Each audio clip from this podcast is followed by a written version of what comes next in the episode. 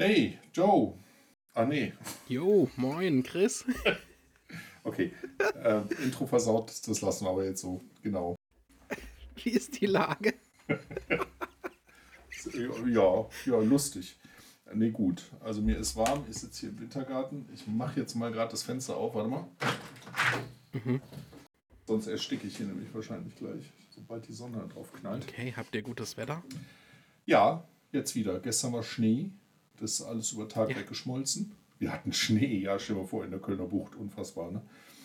Wahnsinn, ja. Meine Schwester hat mir schon geschrieben. Echt krass. Und, äh, ja, also war alles wieder weg. Jetzt scheint die Sonne, aber es sind 4 Grad. Aber jetzt geht's schon wieder. Ja. Ja, Bei uns liegt der natürlich noch, der gute Schnee. aber hattet ihr jetzt frischen Schnee? Ja, ja. Ja, okay. Ja. War vorher komplett weg und jetzt, ich war ja die Woche über in Wien. Ach Bin ja. Freitagmorgen zurückgekommen und dann bin ich vom, vom Bahnhof hier durch eine Schneelandschaft heimgestapft. Oh, schön. Und es hat auch jetzt immer weiter geschneit. Ich will es jetzt nicht übertreiben oder so, aber Ja, cool. 10, 10 Zentimeter, so 15 Zentimeter. Neid. Ja, nee, hier ist der Nee, 15 Frühling. Die Eher 10. Bäume sind alle in heller Blüte irgendwie. Es ist schon ziemlich cool. Nur ein bisschen kalt. Wir haben irgendwie, wir haben Ja. Spalierbäume, wir haben Spalierobst gekauft für unser Häuschen in Frankreich. Oh, schön. Ähm, das haben wir jetzt wegen dem Frost haben wir das jetzt reingeholt. Und das schlägt jetzt so richtig aus. Ne? Total, total grün. Ich hoffe, dass wir unbeschadet, dass wir das unbeschadet äh, nach Ostern nach Frankreich kriegen. Und Dann seid ihr jetzt quasi eine Orangerie. Äh, Quasi, ja, genau. Also äh, Orangerie nicht. Wir sind eine Mirabellerie und eine Pflaumerie. Wir haben Ja. ja versucht, Quitte zu kriegen und äh, ist aber schwer. Schwer zu kriegen als Spalier, wenn wir uns wahrscheinlich selber ziehen müssen. Ja. Ja. So, Cool. Hört sich gut an. und wie war es in Wien? Wow. Also, das war der Hammer. Sag mal, Ich, äh, ich, was war das nochmal? Hm? Was, was hast du da nochmal gemacht? Das war zweiter, zweiter Teil von irgendwas, ne? Genau, genau. Bei Veronika und Ralf von Sinnvoll Führen, liebe Grüße an der Stelle. Fukat 2, Führen und Coachen von agilen Teams. Teil 1 habe ich, glaube ich, irgendwann vor drei oder vier Jahren gemacht. Dann empfiehlt es sich immer ein bisschen Zeit dazwischen verstreichen zu lassen. Und jetzt habe ich quasi den Teil 2 davon gemacht, mit einer Vertiefung nochmal von den Themen aus dem ersten Teil und ganz viele neue Impulse, ganz viel Coaching-Übungen, ganz viele neue Coaching-Tools, Weiterentwicklungstools, Führungstools, ganz wichtig. Und ach, ich kann nicht sagen, das war für mich wie ein Seelenretreat, ja. Da in so einer Gruppe von 12, 13 gleichgesinnten Menschen zu sein, die ähnlich ticken wie man selber, die einen ähnlichen Zugang haben zu den Themen wie man selber, wo man sich so einfach wie mit dir, wo man sich einfach so reingeben kann, ja, Mhm. und man selber sein kann und nicht schräg angeschaut wird, wenn man in die Dinge reinspürt und reinfühlt und dann so, weißt du, ich meine? Ja. Ja, es war richtig gut. Ja, schön. Und wie lang, wie lang war das? Ähm, also das eigentliche Training war Dienstag, Mittwoch, Donnerstag. Jetzt ist Wien natürlich ein Stückchen weg von hier, deswegen bin ich am Montag Nachmittag angereist und Freitag höllisch früh wieder abgereist. Ich dachte, ein Flug um 8.15 Uhr wäre eine tolle Idee, dass dann aber Boarding schon um kurz nach sieben ist und der Flughafen am anderen Ende der Stadt und so, das habe ich irgendwie nicht so richtig gut geplant. Und dann, also mein größtes Problem, muss ich sagen, über diese Woche war, dass die Zeitumstellung gerade erst war. Ach so, ja, okay. Und dadurch war quasi alles noch früher und das hat mich ein bisschen geschlaucht. Aber gut, und pff, ist, das ist halt so. Kann man irgendwie mit umgehen. Bin dann immer schön früh ins Bett. Ja, schön. Ja, war richtig toll. Ja, ich war diese Woche äh, also das übliche Tagwerk vollbracht und war am Donnerstag, war das glaube ich, von der Bitkom auf Work and Culture, also es ist eine Online-Konferenz. Ah, cool. Das war ganz interessant. Und morgens war ich noch beim Unternehmerfrühstück der IHK hier in Bonn. Mhm. Viele, viele Grüße übrigens an die, die das vielleicht hören. Ja, war sehr schön mit euch. Was, ich, was mir da aufgefallen ist, was ich total spannend fand, war, dass wir, also mir ist da nochmal aufgefallen, dass wir eigentlich in so einer Themenblase hocken. Ne? Wir beide. Also, nee, ge- ja, generell, dieses ganze New Work-Thema und so. Und für uns fühlt sich das an wie Mainstream, also auch ne, die Kontakte, die wir haben, also wie gesagt, so eine Blase. Dass das aber in anderen Bereichen, und da nehme ich jetzt erstmal das Thema Bitkom und Schrägstrich Politik, da kommt das jetzt erst an. Ne? Also, dass man sich irgendwie anfangen, mal anfangen sollte, Gedanken zu machen über gewisse Dinge und so weiter und so weiter. Und beim Unternehmerfrühstück der IHK ist es nochmal verzögert. Also es fällt mir immer wieder auf, so in, in was für Blasen wir eigentlich äh, dann letztendlich doch leben. Ja. Themenblasen. Ähm, ja. Und ich finde es aber immer wieder ganz interessant, beziehungsweise ich finde es gut, sich das nochmal bewusst zu machen, weil das immer wieder auch ein zurückbringt auf die ursprünglichen Fragestellungen. Also wenn man, wenn, wenn wir wirklich was bewegen wollen in dieser Gesellschaft, in, also geht ja letztendlich nicht nur um Unternehmen, da muss man halt alle mitnehmen. Ne? Ja. So. Und äh, da das jetzt IHK war halt viel dann irgendwie auch Handwerkerschaft und so, wo mhm. die haben damit noch gar nichts am Hut. Ne? Das jetzt kürzlich hier auf dem Hof gehört, war irgendwie ein Handwerker mit seinem, mit seinem, äh, ja, weiß jetzt nicht, ob es Geselle war oder irgendwie der hat den, der hat den so richtig rund gemacht. Ja, was stehst da so rum und so? Und irgendwie, ja, wenn du nichts zu tun hast, dann such dir Arbeit. so, mhm. so richtig, so, ja, noch wie das halt, ich sag mal jetzt mal ganz platt, wie das halt früher war. Ne? Mhm. Ja. Und da sind dann aber manche, die merken halt auch, dass, also ne, das war dann irgendwie so ein bisschen auch das Resümee aus dem, aus dem Unternehmerfrühstück, die halt dann jetzt doch anfangen, sich Gedanken zu machen über Digitalisierung und wie könnte man Dinge einfacher gestalten, die dann selber sagen, äh, ich will als Maler, ich will keine Angebote schreiben, ich will eigentlich auf der Leiter stehen. Ne? Das ist das, was ich, was ich gerne tue. Wo dann jetzt so ganz vorsichtig halt auch äh, Anbieter kommen, die sagen, hey, ich nehme dir das ab. Ne? Also ich nehme dir das nicht ab, indem ich mich jetzt bei dir hinsetze und deine Angebote schreibe, aber ich, ich äh, stelle zum Beispiel ein Tool zur Verfügung, das du auf deine Website einbinden kannst, wo Leute erstmal so, ein, so eine Pauschalanfrage stellen können und eigentlich um die Pfennigfuchser auszusortieren. Also ne, gibt ja dann Leute, die suchen diesen Schnäppchenjäger, die kriegen dann halt erstmal ein Standardangebot. Mhm. Und ähm, dann springen halt viele schon ab. Im Normalfall hätte der dann früher dafür schon ein Angebot geschrieben und hätte sich eine Stunde hingesetzt. Ne? Hm. So, das hm. macht er jetzt halt nicht mehr. So. Hm. Wenn, wenn die dann Interesse haben, dann melden die sich und dann nimmt Kontakt auf und äh, dann wird aber auch meistens was draus.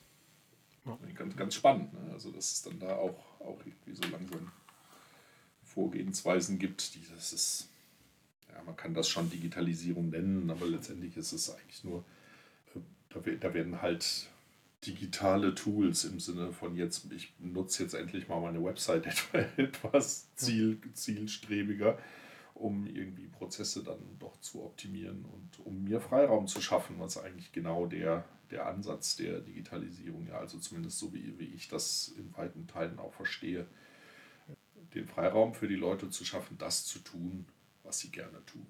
Ja. Aber das fand ich, wie gesagt, fand ich ganz interessant. So bin da auch immer wieder gerne, weil es sind auch dann immer wieder interessante Kontakte und es sind auch sehr, sehr dankbare Kontakte. Aber es sind unheimlich viele Anbieter. Da kommen unheimlich viele Leute inzwischen hin, die, also sowohl welche, die interessiert sind, als auch äh, tatsächlich äh, Unternehmer oder Startups oder Freiberufler, die halt diese Themen anbieten. Mhm. Ja, das war meine Woche. Ich wollte noch mal ein bisschen Wortklauberei machen. Du hast, glaube ich, gerade gesagt, das kann man Digitalisierung nennen. Und dann auch selber gesagt, tatsächlich ist es ja eigentlich einfach mit digitalen Tools mehr Arbeit oder äh, eben die eigene Arbeit so unterstützen. Digitalisierung würde so in meinem, in meinem Kopf bedeuten, dass man das Geschäftsmodell tatsächlich in den digitalen Raum wuppt. Das sehe ich jetzt bei Handwerkern. Muss ich ein bisschen nachdenken, komme jetzt aber nicht auf ja, weiß ich nicht. Eine Handwerkervermittlungsplattform irgendwie wäre für mich vielleicht eher Digitalisierung, aber. Naja, was heißt das Geschäftsmodell? Ich meine, das Geschäftsmodell ist erstmal das Geschäftsmodell. Wenn, wenn, wenn eine Fahrrad verkaufst, kannst du keine, keine digitalen Fahrräder verkaufen. Ne? Also kannst vielleicht mhm. irgendwie dein Geschäftsmodell erweitern und, und Produkte anbieten, die halt äh, sich so rundrum gruppieren. Ne? Also ähm, weiß ich nicht, dass äh, die die Rahmennummern irgendwie als ID nimmst, um dann das Fahrrad zu identifizieren, um dann irgendwie über eine Online-Plattform passende Ritzel, passendes Zubehör und was, also ist jetzt ganz, ganz platt gedacht, ne, ähm, mhm. zu bestellen. Ähm, aber für mich ist nicht nur das Digitalisierung. Also ich, für mich sind es ja immer so drei, drei Standbeine. Ne? Also einmal das, was du sagst, alles, was um um innovative, neue Geschäftsmodelle, würde ich es gar nicht nennen, aber äh, Geschäftsideen im Rahmen eines Unternehmens geht. Also wie kann man sich da neu aufstellen und Mehrwerte bieten? Das wird für mich Punkt 1. Punkt 2 ist halt das Vereinfachen von Prozessen, also das Abschalten der optomanuellen Drehstuhlschnittstelle, wo jemand irgendwie aus einem System Daten liest und dann in ein anderes System eintippert. Mhm. Also einfach Prozessverbesserungen. Aber äh, für mich ein ganz wichtiger Punkt beim Thema Digitalisierung ist tatsächlich Freiräume zu schaffen für die Themen, die halt einfach auch automatisiert werden können und dann eben Freiräume bei den Leuten zu schaffen für die Aufgaben, wo äh, ja dann doch noch Menschen benötigt werden, aber im positiven Sinne meine ich das eigentlich eher, also die Dinge, wo wo einfach ja auch Empathie und äh, komplexes Denken und äh, lauter solche Sachen notwendig sind. Ne? Sich ja. dann auch vielleicht mehr Zeit, Zeit zu nehmen, um genau diese Dinge abzuarbeiten. Also so der typische Beruf des, des Sachbearbeiters, der äh, ja eigentlich die ganze Zeit nur irgendwelche Rechnungen prüft oder was weiß ich was. Ne? Rechnung mhm. gegen Lieferscheinabgleich, das kann alles, alles automatisiert und digitalisiert werden. Mhm. Wohl wissend, dass man natürlich dann auch ne, das typische Problem oder die große Angst vor der Digitalisierung, was damit mein Job. Ne? Mhm. Da setzt dann eben wieder das neue unternehmerische Denken an. So, was machen wir mit den Leuten? Weil auf der einen Seite schreien wir die ganze Zeit, wir haben Fachkräftemangel, wir haben Fachkräftemangel. Warum ja. ist das eigentlich so? Ne? Warum haben wir Fachkräftemangel, wenn wir doch auf der anderen Seite die ganze Zeit davon reden, ähm, ah, um Gottes Willen, es werden so viele Leute ihre Jobs verlieren und ich glaube, also ja, es gibt an beiden Enden gibt es Verlierer. Ne? Es gibt einmal ähm, Leute, die werden ihre Jobs verlieren, die sind vielleicht auch nicht umschulbar oder können nicht in andere Bereiche eingesetzt werden. Und es gibt halt viele, viele, die zukünftig dann vielleicht auch eben nicht mehr als Fachleute gesucht werden, weil eben das Thema Digitalisierung und äh, AI oder KI einfach auch viele Dinge abnimmt. Ne? Hm. Also das passt für mich auch oft nicht zusammen. Hm. Auf der einen Seite Fachkräftemangel, auf der anderen Seite die große Angst, dass Leute ihren Job verlieren. Hm. Ja, die Leute, die ihren Job verlieren, das sind oft die Leute, die irgendwie, ja, vielleicht mit Weiterqualifikation, vielleicht auch aufgrund des Alters oder äh, einfach auch Angst davor haben, was aber letztendlich wieder das Thema ist. Ja, es ist ein Change und Leute halt mitnehmen ne? oder denen die Müll. Da finde ich doch dein Beispiel, was du gerade erzählt hast, ganz spannend. Ne? Also bei all dem, was, was, was ich jetzt so bei dir höre, muss ich eigentlich ganz viel, also viel mehr, als ich über den Digitalisierungspart nachdenke, denke ich eigentlich über den, über das Menschenbild und den Führungspart nach, den New Work irgendwie mitbringt. Ne? Ich glaube, da ist ein richtig krasser Hebel drin, eben auch für handwerkliche Ist es auch. Das finde ich auch die große Herausforderung das ist auch wieder so ein komplexes Feld. Also Digitalisierung einerseits, ja, ist eine große Herausforderung bei uns einfach. Es muss erstmal alles umgebaut werden. Dafür brauchst du natürlich Fachkräfte. So. Ähm, aber mhm. es wird oft leider nur auf der technischen Seite betrachtet. Ne? Da machen wir halt diesen ja. Prozess digital und dann müssen wir, brauchen wir halt den, den äh, Sachbearbeiter, der die Rechnung mit dem Lieferschein abgleicht, halt eben nicht mehr. So, ja, schade auch. Weil dann wiederum den, den, den Führungskräften, die das managen, auch die Fähigkeiten fehlen. Oder vielleicht auch die Fähigkeiten äh, könnte man aufbauen, aber oft die Zeit fehlt, sich auch damit zu beschäftigen. Also es ist äh, ein Teufelskreis, ne? wo, wo ansetzen. Ja, und dass die Zeit fehlt, ist ja auch nicht Gott gegeben, sondern ist ja auch ein Struktur- oder, so können wir sagen, systemisches Problem. Ne? Das ist ja meistens hausgemacht. Ich glaube, dass ganz unterschiedliche Dinge rauskommen, wenn man Vorgesetzte von Vorgesetzten fragt, was deren Vorstellung ist, was die Leute tun sollen. Da kommen, glaube ich, häufig andere Dinge vor, als wenn man eben die Führungskräfte selber fragt, was sie gerne tun würden und was Führungsarbeit für sie bedeutet. Ich glaube, dass, dass ganz viele Führungskräfte mit administrativer Scheinarbeit vollgespammt werden, um die sie sich kümmern müssen, die überhaupt keinen Beitrag zur, zur Wertschätzung hat. Äh, zur Wertschöpfung. und Wertschätzung. Und, und auch, nicht zur Wertschätzung, genau. Ja, ja. Geil. Super Versprecher. Ja, es erinnert mich tatsächlich, muss, muss ich echt gerade an ein Führungskraft, relativ hohes Level in der Firma, in der ich mal beraten habe. Es wären so viele Baustellen gewesen, an denen man hätte arbeiten können. Ne?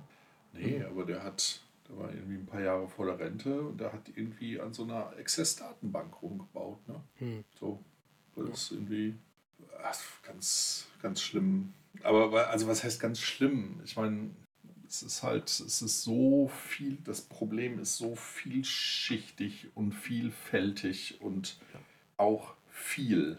Ne? Also es ist komplex, es ist umfangreich, quantitativ einfach sehr viel was habe ich gesagt, vielschichtig, vielfältig. Und äh, ja, es ist komplex, kompliziert und quantitativ viel. Da einen Knopf dran zu kriegen, irgendwie kann man halt wirklich nur versuchen, einen Faden zu greifen, in der Hoffnung, dass es nicht äh, Ariadnes Faden ist. ja, Thema Digitalisierung. Es ist was Witziges passiert. Ich habe ja in unserer vorletzten Folge an einer Stelle ein Thema erwähnt, die äh, neue Autorität. Das ist dann irgendwie ein bisschen untergegangen. Und in der letzten Stimmt. Folge hast du nochmal aufgegriffen, dass es ja was gab, was ein bisschen untergegangen ist, weil wir uns im Hintergrund nochmal kurz drüber unterhalten hatten und ich fand es ein bisschen schade. Und haben uns dann aber auch nicht mehr aufgegriffen. Jetzt sitze ich in Wien Und die Schulungsinhalte werden äh, vorneweg kurz durchgesprochen, damit wir einen groben Überblick haben. Und wir haben uns einen kompletten Vormittag mit der neuen Autorität beschäftigt. Und mir ist das Herz aufgegangen. Ich dachte, das wäre vielleicht, wenn du Bock hast, ein ganz cooles Thema, um hier mal zehn Minuten drüber zu sprechen. Also neue Autorität ist ein Führungskonzept im Grunde genommen. Ich glaube, der Erfinder, sage ich jetzt mal, ist äh, Heim Omer. Und es kommt aus dem Bildungs- und aus dem Schulkontext. Und es ist so, ich finde es so spannend, weil es passt genau in die Beobachtung rein, die wir beide schon gemacht haben. Wenn ich an dein und an mein Schulbeispiel zurückdenke, ne, wo, wir ge, wo wir drüber gesprochen haben, wieso machen so Dinge wie antiautoritäre Erziehung und so weiter im äh, oder in der Arbeit mit Kindern nicht so viel Sinn, ne? weil Kinder häufig und Verknüpfung, jetzt passt es auch noch zu Spiral Dynamics, im roten Bereich unterwegs sind und in manchen Situationen völlig klare Grenzen aufgezeigt bekommen müssen, um auch überhaupt die Möglichkeit zu haben, sich dann weiterzuentwickeln. Und natürlich ist da nicht die Antwort darauf äh, irgendwie grobe Gewalt oder irgendwie sowas, sondern sowas ähnliches. Und äh, das hat ein toller äh, Kollege von mir mal gesagt, der hat gesagt, dann geht es eben darum, eine liebevolle Wand aufzuzeigen. So, stopp. Bis hierhin und nicht weiter. Hier ist die Grenze erreicht. Und das Spannende ist jetzt autoritäres Verhalten von ganz früher wollen wir nicht mehr. Das Pendel ist in die andere Richtung geschwungen zu anti-autoritärem Verhalten. Wir haben gemerkt, das hat in den letzten, ich sag jetzt mal 30 Jahren, den Umgang mit Kindern und Jugendlichen deutlich stärker negativ beeinflusst als als man sich das vorstellen hätte können. Und mit der neuen Autorität ist eben der Versuch, eine strukturierte Herangehensweise an diesen Komplex irgendwie zu schaffen, ohne wieder autoritär aufzutreten, aber eben auch ohne, sage ich jetzt mal, laissez-faire unterwegs zu sein. Und das finde ich wahnsinnig spannend. Die neue Autorität basiert irgendwie auf sieben Grundpfeilern. Jetzt muss ich mal ganz kurz gucken, ob ich die richtig zusammenbekomme. Das müsste sein Transparenz, Beharrlichkeit und Deeskalation, Reflexion, Präsenz ist ganz wichtig und steht in der Mitte. Selbstkontrolle, die Führungskoalition und Wiedergutmachung. Waren das jetzt sieben oder eine zu viel? Nö, müssten sieben gewesen sein. Und es ist so witzig. Wir haben diese sieben Säulen während des Trainings im großen Büro und Trainingsbereich dort verteilt und ähm, sind in Zweierteams jeweils mit einer eigenen Situation aus dem Arbeitsalltag, die wir mitgebracht haben, die wir im Kopf hatten und die wir quasi gelöst haben wollten, von Station zu Station gelaufen und haben uns einen kurzen Text durchgelesen, was die neue Autorität zu diesen jeweiligen Säulen dazu sagt und welchen Zusammenhang oder welche Erkenntnis das für unsere jeweilige Situation haben könnte. Und ich weiß nicht, es gibt die einfach immer diese Schlüsselmomente, ja. Dann habe ich da eine ganz tolle äh, Trainingsteilnehmerin gehabt, die das mit mir gemeinsam gemacht hat und, äh, und wir sind da durch und haben uns das durchgelesen und dann geguckt, was heißt das für ihre Situation, was heißt das für meine Situation. Und weißt du, es sind uns einfach ein Feuerwerk von, von, von Lichtern aufgegangen und hinterher sind wir da rausgelaufen und hatten unsere Situation geklärt jeweils, jeder für sich selber. Ganz viel Inspiration und Impulse, wie wir damit in der Zukunft umgehen wollen. Und überhaupt ganz viele Impulse für unsere eigene Führungsarbeit in der Zukunft. Und ich muss jetzt sagen, also ich bin jetzt noch sehr am Anfang. Okay, ich habe das jetzt da in dem Training irgendwie einen Vormittag erleben dürfen. Ich habe natürlich ein Buch über die neue Autorität hier zu Hause liegen, ist ja klar. Ach was. Wer hätte das gedacht? Glücklicherweise, äh, meine Frau ist ja Lehrerin, der habe ich auch damals, als ich meins gekauft habe, gleich irgendwie ein Set von Büchern über neue Autorität dann eben im pädagogischen Kontext geschenkt und das steht jetzt auf jeden Fall ganz oben auf meiner Liste, mich da mal ein bisschen tiefer reinzufuchsen, weil es passt. Es ist wie ein total passendes Puzzlestück an der Stelle, wo ich gerade stehe. Es passt mit Spiral Dynamics zusammen. Es passt mit äh, systemischem Denken und Handeln zusammen. Es passt total mit integralen Denkweisen und der Art zu handeln zusammen. Und ähm, also für mich ist es nicht nur so ein Puzzlestück, sondern fast schon im Moment so ein bisschen so ein Schlüsselelement, was da ganz toll in die Mitte reinpasst. Ja, es klingt spannend. Ich habe gerade mal nebenbei die Website aufgemacht. Gibt es irgendwie kurz, kurz mhm. erklärt, würde ich mir auf jeden Fall auch mal anschauen. Ja, ja. Kannst du da mehr darüber erzählen oder wird das den Rahmen sprengen? Nö, also ich kann einfach zwei Punkte vielleicht nochmal hochhalten, die mich da auch besonders begeistern. Ne? Was ich toll finde an dem Konzept ist, es ist total hands-on. Wenn du eine Führungskraft bist, die, sagen wir mal, zum Beispiel eher aus einem klassischen oder gerade in einem klassischen Kontext unterwegs ist, klassische Führungsmethoden vielleicht kennt, äh, vielleicht in einem irgendwie gearteten hierarchischen Unternehmen, wir würden sagen, vielleicht ein blaues oder orangenes, blau-orangenes Unternehmen unterwegs bist, ja, und du überlegst so, ah, New Work und diese Dinger sind irgendwie gerade ein Thema. Aber was soll ich denn tun? Ja, es gibt dann Schlagwörter, wie man sein soll, was nicht alles. Und die neue Autorität nimmt dich komplett an der Hand und zeigt dir den Weg, wie du dich in Situationen neu verhalten kannst. Kein Hokuspokus, kein abgehobenes Zeug. Kommt drauf an, wie eingefahren man ist, ja, und wie flexibel man ist, ist es dann mehr oder weniger schwierig, sich die neue äh, Verhaltensweise anzueignen, aber so ist es immer, ja. Und also, es lässt dich wirklich einfach nicht im Regen stehen, bewirft einen nicht irgendwie mit einer he hehren Vision, wo man dann nicht weiß, wie man da hinkommt, sondern es ist super, super hands-on. Kann man in die Hand nehmen, kann man sich durchlesen. Äh, in dem Buch, was ich habe, ist am Ende sogar dann quasi nochmal so ein Praxisleitfaden drin, wo man die Übungen ganz strukturiert für sich selber durchgehen kann. Ein richtiger Arbeitsteil ist da drin mit Aufgaben, die man durcharbeiten kann. Und dann heißt es, sich selber beobachten, ja, in die Reflexion gehen und üben. Und das ist so spannend, ja, da sind so Elemente drin, die zwangsläufig dazu führen, dass Leute sich mit sich selber beschäftigen und sich weiterentwickeln werden. Ja, denen musste gar nichts von Spiral Dynamics oder so erzählen. Die werden durch den Prozess oder durch die Säule Reflexion in der neuen Autorität automatisch, ob sie es benennen können oder nicht, äh, in eine viel stärkere Persönlichkeitsentwicklung gehen, zum Beispiel, ja. Und so passt es eben an ganz vielen Stellen rein. Ja. Ein Riesenpunkt ist, ich habe in der Vergangenheit mehrfach die Erfahrung gemacht, dass Führungsteams eher als Einzelkämpfer unterwegs sind und sich nicht als Team begreifen, sondern sich als Führungskraft für ihr Team, was sie leiten, begreifen und auch denken, das wäre ihr Team. Aber auf der Führungsebene sind deine Peers, die Leute, mit denen du auf einer Hierarchieebene stehst, die sollten dein Team sein, weil ihr teilt die Art und Weise, die Beschaffenheit der Aufgabe, die ihr in dem Unternehmen übernehmt. Und die neue Autorität legt einen sehr starken Fokus darauf.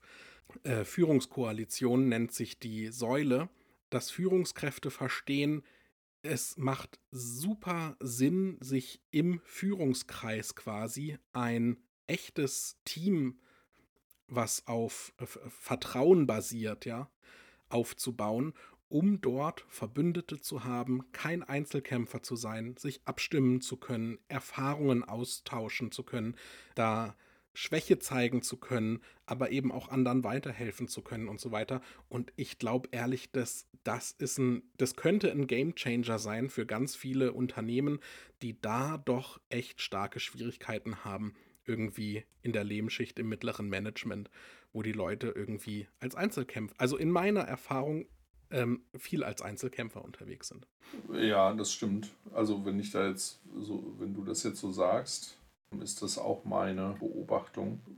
Also es gibt ja oft dieses nach dem Motto, ah, ich wechsle das Team, weil dort halt eben vielleicht eine andere Führungskraft unterwegs ist und der ist ganz anders und so. Ne? Also das wird wirklich, mhm. ähm, im Grunde genommen wird dadurch ja diese Silo denke, jetzt gar nicht fachliche Silos, sondern einfach unterschiedliche äh, Teams wird dadurch unterstützt. Also eben nicht dieses, mhm. wir gehen gemeinsam an ein Thema ran. Also da, da gebe ich dir recht, wenn du es dazu sagst, das könnte tatsächlich, also das von der Seite zu betrachten, wenn man von Teams spricht, spricht man halt immer oder oft ist so der erste Gedanke sind halt die, die Leute, die ne, im IT-Bereich das Entwicklungsteam oder äh, die Produktionsmannschaft oder ähm, aber es ist nie wirklich auf der Ebene der Führungskräfte. Da gebe ich dir recht. Ja. Und das wird nach Total oben hin, nach oben hin wird das immer schlimmer, ne? Also äh, auch so. Immer schlimmer. Äh, wenn du dann irgendwie, also habe ich jetzt mehrfach gehört, äh, in verschiedenen Kontexten, ähm, dass da spätestens wenn du auf der Ebene der Vorstände bist oder so, dass dann äh, das ist dann wirklich Einzelkämpfer, ne? also so richtig Einzelkämpfer. Ja. Da, es können sich ja vielleicht auf, auf der mittleren Ebene, können sich ja eventuell noch strategische Koalitionen bilden, aber sehr spannend, da habe ich jetzt wieder was drüber nachzudenken. Da findet doch üblicherweise ein auslaugendes Gerangel und Gehacke statt auf der, auf der Ebene. Also jetzt nicht überall, ja, sind nicht alle so, so schrecklich, aber was lässt sich schon immer mal wieder beobachten und viel mehr gegeneinander und Machtspielchen als miteinander. Ich bin echt der Überzeugung, das Tollste, was einem Unternehmen passieren kann, dass die Führungsmannschaft sich als Team versteht und gemeinsam arbeitet, miteinander arbeitet und sich dafür eben auch die Zeit nimmt. Ne, was du vorhin gesagt hast, es fehlt so oft die Zeit. Und das ist so ein Schlüsselfaktor. Führung und vor allem gute Führung braucht Zeit. Man kann Führungskräfte nicht von oben bis unten mit administrativem Gedöns und Reporting vollstopfen, dann erntet man schlechte Führung daraus. Schafft Ne, und ich beobachte das so oft, dass die Leute einfach beschäftigt gehalten werden, beschäftigt gehalten werden, beschäftigt gehalten werden und eigentlich überhaupt, ich meine, das Maximum ist ja irgendwie noch mal ein paar Jour fixes zu haben oder so, aber diese Führungskräfte brauchen doch auch Zeit, sich zu besinnen, zu reflektieren, zu, zu äh, beobachten und zu spüren, was passiert hier. Diese Dinge funktionieren nicht unter Zeitdruck. Aber warum ist das denn so? Ich überlege jetzt die ganze Zeit, warum ist das denn auf Führungskräfteebene so? Warum verstehen die sich denn nicht als Team? Ich hätte einen Ansatz. Ja, ich habe auch direkt einen, aber äh, ich lasse die Frage trotzdem im Raum stehen. So.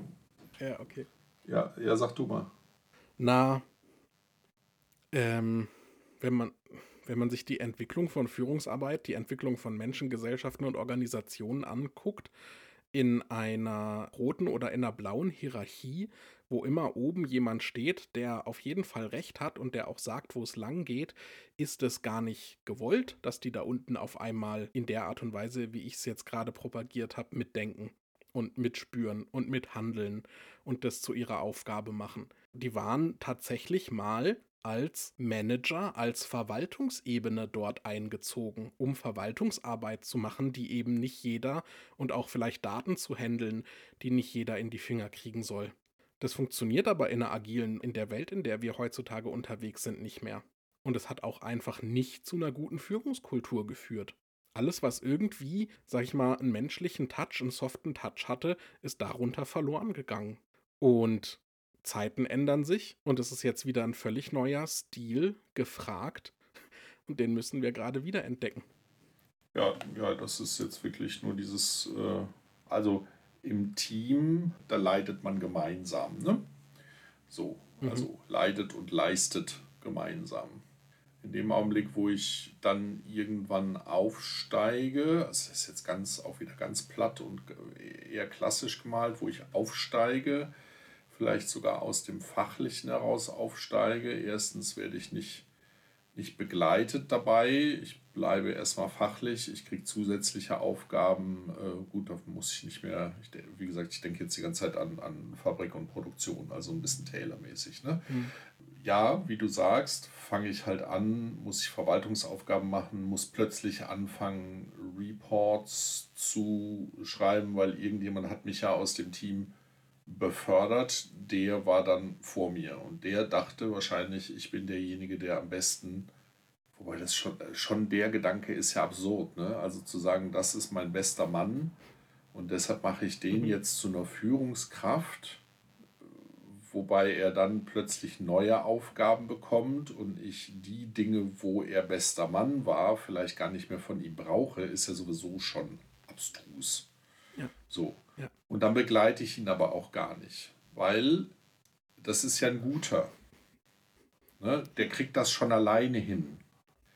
Und der mhm. findet sich dann aber plötzlich wieder und muss auf der einen Seite nach unten treten, jetzt auch wieder sehr überspitzt, sehr eindimensional äh, äh bös gesagt. Er muss nach unten treten und muss ja in diesem System sein Team auch zur Leistung anhalten und kriegt es von oben aber auch drauf, wenn er das nicht schafft. Ja.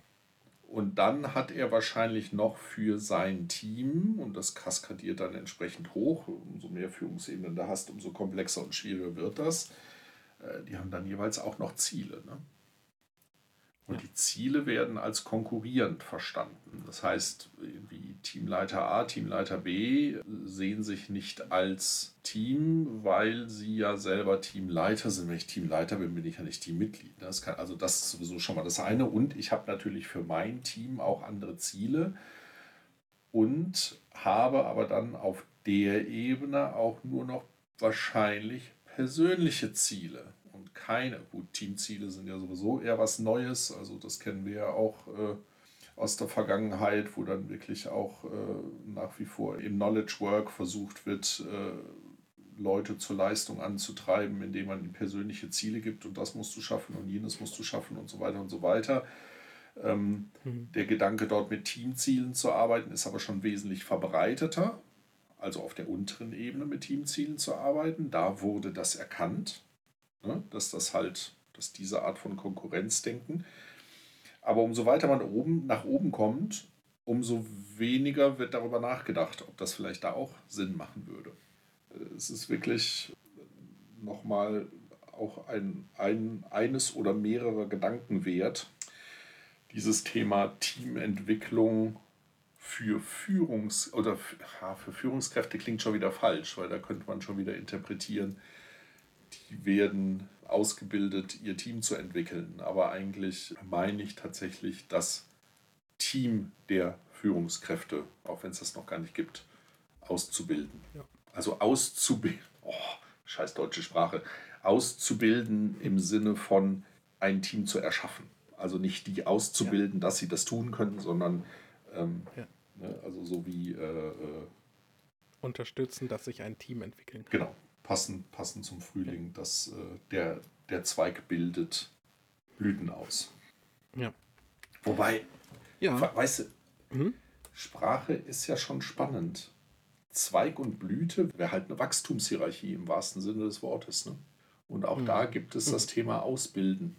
Das Wort Ausbilden hat da eine andere Bedeutung als in der klassischen Hierarchie. Wenn ich in der klassischen Hierarchie ausbilde, dann übertrage ich, dann lasse ich denjenigen an meinem Wissen teilhaben und äh, bilde ihn weiter und äh, teile ihm Dinge mit, die er zukünftig wissen muss. Ich bilde ihn aus. Und wenn ich in der Wachstumshierarchie bin, dann befähige ich ihn dazu, dann unterstütze ich ihn, Dinge zu tun, die eigentlich nichts mit dem zu tun haben, was ich mache und was ich bin. Also so wie der Zweig einer Blüte die Kraft gibt, etwas zu entwickeln, was aber der Zweig ja nicht ist. Finde ich eigentlich ein sehr schönes Bild, passend zum Frühling.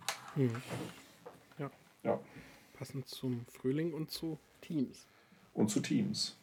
Also diese, dieser Begriff aus, ausbilden, den einfach mal auch nochmal anders zu betrachten. Das muss ich mir aufschreiben. Und ich könnte gleich anschließen, weil mir ist was aufgefallen noch nach unserer letzten Podcast-Folge. Ich habe mich dabei beobachtet, wie ich nach unserer Diskussion, ob Putin jetzt orange oder rot ist oder was er denn ist, habe ich mich innerlich gefreut nach dem Motto, ha, ich hatte doch recht. Und das habe ich so beobachtet und dann fand ich mich selber doof. Recht so. Dann dachte ich so, was ist das denn für eine Scheißreaktion? Als müsste es jetzt zwischen dir oder mir irgendwie ums Recht haben gehen, so, ne? Wir, ich meine, wir unterhalten uns über Dinge und wenn wir die ganze Zeit einer Meinung sind, dann wird es auch irgendwie langweilig, ne? Also am meisten habe ich jetzt wirklich nachhaltig an den Stellen gelernt, wo wir unterschiedlicher Meinung waren und ich einfach auch dann nochmal mich hingesetzt habe und dann gucken wollte, ja, wie ist es denn jetzt eigentlich mit der Offenheit, dass es auch anders sein kann, als ich mir das ursprünglich gedacht habe. Und also ich fand mich dann kurz doof. Dann habe ich mir gedacht, ah nee, sich selber doof finden ist auch nicht so gut. Und habe mich dann zurückbesonnen auf das Thema inneres Team, wo wir gerade beim Führungsteam waren, jetzt inneres Team in mir selber. Und das fand ich total gut, weil ich habe mich dann hingesetzt und ich habe mal ein bisschen angefangen, nochmal mein inneres Team aufzumalen. Und das ist jetzt irgendwie Work in Progress und wird so über die Zeit, weiß ich nicht wie lange, irgendwie immer erweitert werden. Und ja, in meinem inneren Team gibt es einen Johannes, der sich freut, wenn er recht hat. Das hast du ja damals beim ja. Schwar im Schwarzwald schon gesagt, an deinem Geburtstag dass du, kann ich mich daran erinnern, wo du sagst, ist, eigentlich findest du das total doof, dass wir hier kein Internet haben, weil dann könntest du gar nicht googeln und recht haben. Irgendwie sowas in der Art. Das war nicht wortwörtlich genauso, aber so ja. passt dazu. Ja, ja. ja. Und, und dann, es gibt den, dann gibt es noch meinen inneren Debattierer und dann gibt es noch mal und, und so weiter und so weiter und so weiter. Und es ist mir so viel einfacher gefallen, dann damit umzugehen, indem ich anerkennend sage, ja, ich bestehe eben halt aus ganz vielen unterschiedlichen Aspekten. Und manche treten manchmal ein bisschen stärker in den Vordergrund und manche treten manchmal ein bisschen zurück. Und wenn ich jetzt tatsächlich, sage ich mal, den Anspruch hätte, dass ich da Einfluss darauf nehme oder so, dann kann ich mir ein viel besseres Bild jetzt machen davon, welche Anteile von oder welchen Anteilen von mir ich in welcher Situation helfen möchte, ein bisschen weiter auf die Bühne zu kommen, nach vorne. Ne? Mhm. Und bei welchen Anteilen ich auch mal sagen kann, so, ja, ist schon gut, ich spüre dich, du bist da, ja, ist schon in Ordnung, aber stell dich noch mal hinten an, ich brauche dich jetzt gerade nicht, möchte dem Kollegen mal hier gerade dazu äh, möchte dem achtsamen, gut zuhörenden Johannes gerade mal helfen, ein bisschen weiter vorne mitzuspielen. Ne? Die Kunst ist, den dann aber nicht wegzuschließen, ne? sondern ihm einfach, genau. wenn er tatsächlich benötigt wird, auch den Raum zu lassen. Also ich habe das ja. in, in einer Führungssituation selber gemerkt. Ich bin nicht so der Autoritäre. Ne? Also ich habe irgendwie so eine, so eine ähm, ich nenne das immer so eine Art Eskalationsformulierung. Die erste Formulierung, wir könnten doch, die zweite ist, ich wünsche mir, die dritte ist, äh, könntest du bitte oder irgendwie sowas in der Art. Also es variiert dann ein bisschen und äh, irgendwann kommt man dann halt zu einem Punkt von wegen, ich möchte. Mhm. Dann gibt es vielleicht sogar noch, ich möchte und äh, das, wir machen das jetzt so oder du machst das jetzt bitte so. Ne? Also vielleicht auch nochmal wir immer einschließen und dann ich, äh, ich möchte das jetzt so, dass du das so machst. Und ich habe das überhaupt nicht gemerkt, dass mein Gegenüber, mir ist dann später eben nochmal aufgefallen, um wieder auch irgendwie Visual Dynamics Dimensionen äh, zu verwenden, der war extrem stark im Roten unterwegs. Mhm. Das ist mir dann später auch aufgefallen, so wie er sich selber verhält, auch gegenüber anderen. Und ich bin aber nicht so und ne, mhm. die Leute da abholen, wo sie stehen. Ähm, ich habe es viel zu spät gemerkt, dass ich mit diesem, ah, wir könnten doch und also so dieses, dieses Bittende oder dieses, dieses Grüne, wir schaffen jetzt irgendwie eine Gemeinschaft, in der wir gemeinsam agieren und so. Und der ist mir komplett auf der Nase rumgetanzt. Dann war aber eine interessante Reaktion, als ich das dann bemerkt habe und tatsächlich meinen, meinen, meinen roten autoritären Chris rausgepackt habe. Irgendwie, Hilfe, Hilfe, ich brauche Hilfe, komm mal schnell. Da war es zu spät. Ne? Und das konnte mhm. der dann überhaupt gar, also diese Veränderungen, diese Veränderung in meinem Verhalten, die hat er gespürt.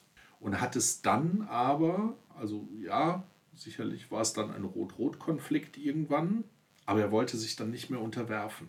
Das klingt jetzt total böse, aber ne, bei Rot geht es letztendlich mhm. darum, er wollte sich dann nicht mehr unterwerfen, weil er, also das, das habe ich dann gemerkt. Ne? So, das, äh, mhm. da ging dann trotzdem die ganze Zeit die Diskutiererei los oder diese, dieses äh, nicht nach Anweisungen handeln und so. Und ich bin zu 99,9% sicher, hätte ich von vornherein das erkannt und hätte von mhm. vornherein autoritärer ne, also ihm entsprechend formuliert und gehandelt, wären wir wahrscheinlich in die Problematik nie reingeschlittert. Mhm. Mega spannend. Ja. Mir liegt die Frage auf der Zunge, wie könnte man sowas denn in der Zukunft verhindern? Und mir poppt sofort eine, eine Übung auf, die wir in dem Training gemacht haben. Wenn man so jemanden kennenlernt, ne, oder wenn man sich kennenlernt in dem Arbeitskontext, einfach mal fragen. Erzähl mal die Führungsperson, die du am besten fandest. Was hat die denn ausgezeichnet? Wie waren die? Ja.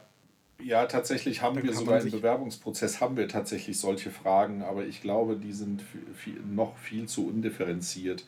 Also ähm, ich sehe das als große Herausforderung, da im Grunde genommen eine Art Assessment zu machen. Ne? Also aber gar mhm. nicht bös, weil letztendlich führt ja ein solches Assessment, wenn ich weiß, wie mein Gegenüber tickt, und ich in der Lage bin, tatsächlich auch alle auf allen Ebenen, Schrägstrich, mit all meinen inneren Teammitgliedern geschickt umzugehen, dann kann ich denjenigen auch besser führen. Ja. Diese Formulierung, die ich gerade verwendet habe, klingt immer so nach Manipulation. Ne? Also es klingt immer so nach dem Motto, ja, und ich, äh, ne, ich habe hab jetzt ein Assessment, ich habe jetzt ein Profiling gemacht, damit ich ihn besser einschätzen kann und so. Punkt, Punkt, Punkt. Und ich ihn dann so manipulieren kann, dass er das tut, was ich will. Darum geht es mir aber gar nicht. Also das nur, um das nochmal deutlich zu machen. Aber das, ist, das sind auch wieder Aspekte, über die man sich wirklich Gedanken machen muss. Ne, ich, hatte, ich hatte mal einen Kollegen, dem habe ich irgendwann mal erzählt, dass ich eine NLP-Ausbildung gemacht habe. Das, so meine, das ist ja inzwischen auch schon 15, 15 Jahre her. Und dann habe ich ihm ein bisschen erklärt, worum das geht. Der hat danach nicht mehr mit mir gesprochen. Ne? Der hat nicht mehr mit mir gesprochen, okay. nach dem Motto, er hat mir dann quasi wirklich ins Gesicht und an den Kopf geschmissen, äh, nach dem Motto, ja, ich würde ja sowieso nur manipulieren und so weiter und so weiter. Und es war überhaupt nicht möglich, ihm klarzumachen, dass nur weil man die Mechanismen kennt, mhm. das erstens nicht heißt, dass man sie die ganze Zeit benutzt, beziehungsweise ganz anders.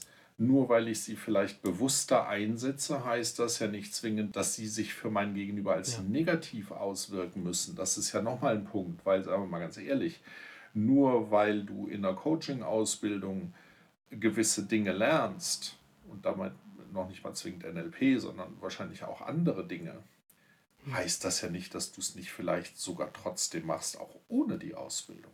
Ja. Also was ist der Unterschied? Warum ist es, wenn man die Ausbildung hat, warum wird es dann negativ gesehen? Und wenn man das sonst, du kannst als nicht ausgebildeter Mensch höchst manipulativ sein. Ja, du bist ja. extrem eloquent und du weißt genau, wie du dagegen übernehmen musst und so weiter und so weiter. Das wird bei so jemandem eher akzeptiert, als wenn man sagt, ich habe diese Methoden strukturiert gelernt und setze sie ein. Dann bist du das mhm. manipulative. Mhm. Ne? Also, also das war jetzt auch gar keine Klage, ne? Das war, das war nur eine, eine Beobachtung, irgendwie, dass es äh, man da irgendwie auch immer sehr vorsichtig sein muss, habe ich manchmal das Gefühl, ähm, einfach solche Methoden zu verwenden, bewusst zu verwenden. Zurück zum Punkt.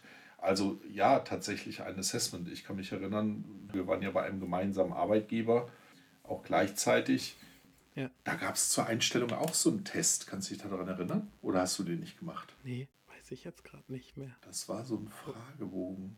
Wobei dann nachher nie was mitgemacht wurde. Ne? Aber ich glaube, man könnte das wirklich auch gewinnbringend im Sinne von wirklich auch mehr zu schaffen gut einsetzen, solche Assessments Pro. Das klingt alles so negativ. Ne? Es gibt gibt's, gibt's einen positiven Begriff für Assessment oder Profiling oder was weiß ich. Es ist so ätzend. Na, es klingt nur deswegen negativ, weil es halt in einer total orangenen Welt häufig nur für einen Zweck genutzt wurde, ja. um irgendwie Gewinn zu maximieren oder so, ne? Und auf die menschliche Komponente kein Wert gelegt wurde. Und das ist total witzig. Du erzählst das die ganze Zeit und bei mir bewirkt das überhaupt nichts Negatives. Ich denke mir so, ja, das wäre total toll, wenn Unternehmen das viel stärker machen und Führungskräfte, weil damit der geführt wird, hat ein viel besseres Leben, wenn, weil, weil da ein viel besserer Fit entsteht, ja. Ja, das würde aber erfordern, dass der neue Mitarbeiter auch die Möglichkeit hat, in die Profile seiner Führungskraft und seines Teams reinzugucken. Dann sind wir wieder beim Thema Datenschutz und dann sind wir wieder bei einem Punkt, wo in dem Fall zu Recht jemand, der sich vielleicht ein bisschen damit auskennt, das negativ nutzen könnte. Ja. ein, ein, ein Teufelskreis. Ja, also da ist dann der Datenschutz zu Recht. Ne? Ähm, aber ja, wobei das könnte man ja bilateral lösen. Ne? Also äh, wenn, wenn jemand das sehen, wenn, wenn er die Profile seiner Mitarbeiter sehen will, dann können die ja gemeinsam darüber sprechen und sich, dann muss man einfach nur den Raum schaffen, dass die sich mit ihren Profilen mal austauschen können. Dann ist das, glaube ich, was anderes. Also das wäre sowieso wichtig, ähm, sowas immer nur als Gesprächsgrundlage zu nehmen. Und ich habe ja als Führungskraft die Möglichkeit zu sagen, ja, ne, also äh, wir, jetzt im Sinne eines, eines äh, Jahresquartals oder wie auch immer Gespräch, das und das war, war das Ergebnis, hast du Lust darüber zu sprechen? Ne? Ich bringe auch mein Profil mit und dann können wir mal gucken, ja, vielleicht erkennt man dann tatsächlich sogar schon im Vorhinein, wo es vielleicht knallen könnte. Und schon hat man wieder ein, mhm. ein Werkzeug, mit dem man die Zusammenarbeit verbessern könnte.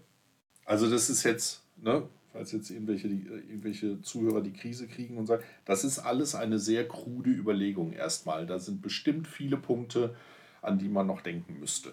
Aber mal so als, als Ansatz, ähm, es wäre tatsächlich so ein, so ein ja, ich, ich, ja, Profiling. Ich weiß, warum Profiling so negativ klingt, weil Profiling eben auch verwendet wird, um Verbrecher zu fangen. Ne? Straftäter.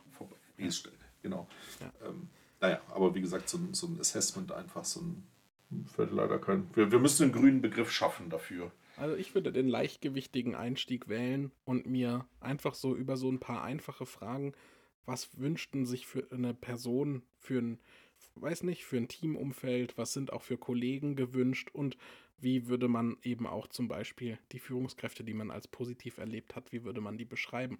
Oder meinetwegen auch, ich meine, ohne da zu verharren, aber wenn es mal irgendwo nicht geklappt hat, was ist denn die eigene Perspektive darauf, warum das nicht hm. geklappt hat? Ja, irgendwie ist es ja total, also nicht, es wird ja schon fast zwanghaft vermieden, über negative Erfahrungen in Jobs zu sprechen, oder? Da wird einem ja abgeraten und was nicht alles so. Dabei könnte das doch total das Bild komplettieren. Wenn man dann immer im Verdacht steht, man da irgendwie rumzumosern oder nur negat oder irgendwie so, ne, das hat so einen negativen Einschlag, da will man fast schon nicht drüber sprechen und ich, ich frage mich so ein bisschen, was für ein Quatsch. Das gehört doch auch dazu, das gehört doch zu einem kompletten Bild. Ja, und vor allen Dingen an. Ne, wenn ich einen Menschen. Ja, und anders gibt es ja auch die ja. Möglichkeit, nicht sich zu verbessern. Ja, ja. Also ne, nur wenn, wenn ich tatsächlich erfahre, was Leute denken, die vielleicht mich als Arbeitgeber mal verlassen haben oder so, ja, man hätte natürlich früher darüber sprechen können, als dann irgendwie drei Jahre später in einem Podcast. Ich weiß, was du meinst, aber ja, glücklicherweise entwickeln sich da ja auch immer mehr Formate von wegen Exit-Interview und lauter solche Geschichten. Ne? Also im Personalumfeld, das finde ich, find ich schon ganz gut. Ja. Mehr miteinander reden und zwar ohne Vorbehalte ja. und ohne bösen Hintergedanken. Ja. Das war jetzt mein Schlusswort. Wir sind schon wieder bei einer Stunde, lieber Johannes. Jo, schön war's. Ja, war sehr schön. Also hat mir auch jetzt nochmal viele Dinge zu denken gegeben. Also das neue Autorität werde ich mir auf jeden Fall angucken. Und das Thema inneres Team werde ich mir mhm. auch nochmal angucken, gerade in dem, in dem Kontext auch mit Spiral Dynamics. Also beides eigentlich im Kontext von Spiral Dynamics auch immer wieder. Ja. Ich versuche ja immer ähm, ja. auch Dinge zusammenzuführen, ne? um so ein kompletteres. Bild zu bekommen und zu schauen, wo ergänzen die sich vielleicht, wo werden nochmal Aspekte aufgefüllt und so. Ja, sehr spannend. War ein sehr schöner, eine sehr schöne Matinee schon wieder mit dir. Wunderbar. Und was machst du noch Schönes? Gut, mein Lieber. Nochmal raus in Schnee stapfen wahrscheinlich, ne? Geh jetzt mal runter. Wahrscheinlich nochmal gucken. Vielleicht beim Mittagessen unterstützen. Und wenn es nur mit Essen ist. Echt so. Genau, und dann schauen wir mal, wie das Wetter sich hier weiterentwickelt. Ein bisschen draußen durch den Schnee rumabenteuern, in den Wald gehen, vielleicht was schnitzen, mal nach den Fischen gucken, was die so machen. Sehr schön. Und ja, schönen entspannten Sonntag. Mittag. Dann wünsche ich dir den. Verbringen. Und äh, ja, wir sprechen uns bald wieder hoffentlich. Gleichfalls, mein Lieber. Mach's gut. Bis dann. Tschüss. Ciao.